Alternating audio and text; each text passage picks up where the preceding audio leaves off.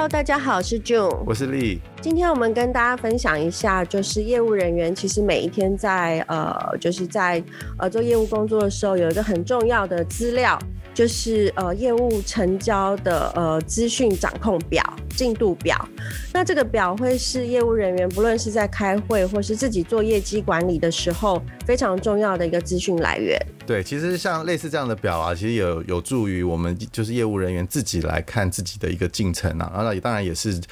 对主管而言，他也可以呃某种程度是监控掌控每个业务它的业绩。那就你是不是可以多跟我们聊聊聊聊一下这个业绩管理进度表这个？东西它到底是什么样的一个东西呢？好，其实像这样的一个表单，我觉得它的形式是蛮弹性、蛮自由的，因为每家公司其实有不同的格式，甚至有不同的软体工具来做。那基本上在这样的一个表上面，你会把所有的呃你目前在进行的案件的机会，把它都列出来。它有可能是叫做呃 sales pipelines，也可能叫做 project management list。呃，在这样子的一个表单上，其实会有各种的客户。那基本上今天想要跟大家聊一聊，就是说，呃，这样的表单基本上它呃在准备的时候，内容是不是正确？因为我觉得一个正确的表单呃都准备好了，接下来的更新工作也会比较有效率。好，那通常这样子的表单呢，啊，它通常会有几个项目？是，那这你可不可以跟我们聊一下，它大概有哪些项目？我觉得根据每一个产业的话，项目会有一点不同，但基本上我觉得，呃，就比较基本的层面来说，一定是会有呃客户的名称，然后客户的 focus 的产品或是要 focus 的一个 project，然后呃客户的窗口的联系方式，还有目前呃要销售哪一些产品的 solution 的内容的组合，还有金额，还有预估的时间。跟大概的呃预估，他要花多久的时间去做成交，然后甚至要把交期都考虑进去，因为有的时候客户他成交的时间，比如说是五月初，可是他的交期就可能是两个月，那么你出货开发票的金额整个算下去，那这个时间点对于公司的业绩估算的精准度都有很大的一个影响，所以在这个部分都要把它列进去。好，那我们讲实际一点，那通常其实是不是有很多这样像 CRM 的软体啊？其实它就有这样子的功能了。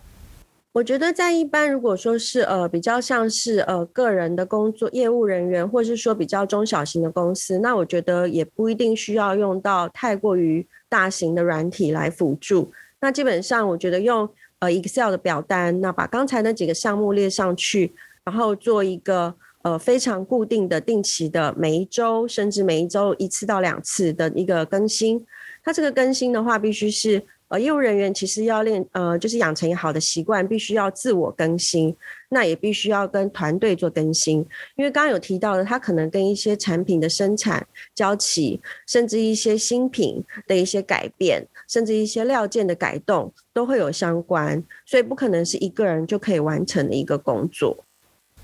对，其实我觉得讲到一个重点了，就是说你有了这个表单之后，你千万不要把它沦沦为只是一个形式。那你看，那你的表单呢？它的目的其实在帮助你掌控这个进度，还有掌控不管是你现在的库存啦，或者是客户目前的状况啊。那其实你可能要一直回去看看，就是说这个这个客户他有哪产哪产生了哪些变化，或者是有哪些进度，在进度掌控上面也能够更熟悉。没错。呃，我这边有建议几个比较重要的 checkpoint，就是检查的项目。第一个就是说，我觉得在这个机会的呃数量上是非常重要的，因为如果你的机会太少，代表你接触到的案件的机会跟你去开发的这个速率就已经有点太慢了。比如说，你是不是应该固定的去 maintain，也许。呃，举个例子，也许二三十个数量在你这个业绩掌控表中，然后随着时间的过去，一定会有一些案件它是没有办法呃缔结而成的，你就慢慢的可以得到哪一些是你重点的客户，那它可以有固定的频率去做下单的。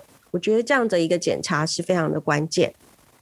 对，其实这个东西也可以是，如果你掌握你你这个销售的进度，或是各个 account 的进度的话，其实也是一个很好的工具，可以跟你的不管是老板啊，或者是你的主管啊报告，就是你目前的进度，那也是有一个相对的依据。那现在在这个掌握就是数据非常重要的年代啊，其实如果你有呃一个一个表单，或是一个不管是 CRM 里面的一个机制，然后让让你有提出一些说服有。较具说服力的数据，然后来来佐证你你你目前整个呃在客户管理的这个流程啊，我相信对你，而且对你自己的业绩，或者是对你这边跟跟主管报告的时候也更有利。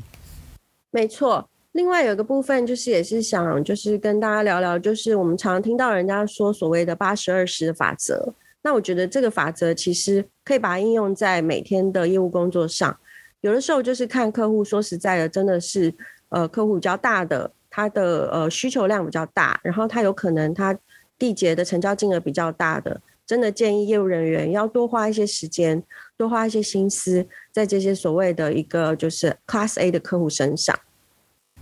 对，我这边岔开讲了一个，讲一个我昨天听到的一个，还我觉得还蛮有趣的一个，呃，可能是一个例子吧。就是呃，我我昨天是听到一个 podcast，他讲说其实客户像猫，那我们业务人员像狗。就我不知道大家有没有养猫了，我知道就你有养猫哈。我会有养一只很可爱的猫咪。对，比如说如果是陌生的猫啊，那你丢给他一颗球啊，他可能。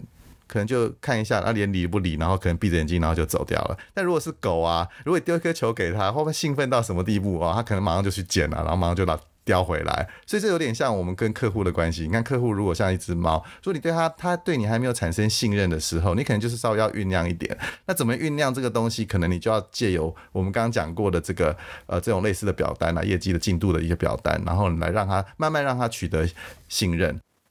对啊，我觉得这个建立信任的过程真的要时间啦，而且我觉得有些业务人员其实真的他们的态度是蛮好，很积极。那在积极的过程中，有的时候的确我们怕会吓到客户，可是说实在，如果没有积极的态度的话，你也很难去跟客户有一个开端。所以我觉得这是一个平衡，就是一个学习的过程。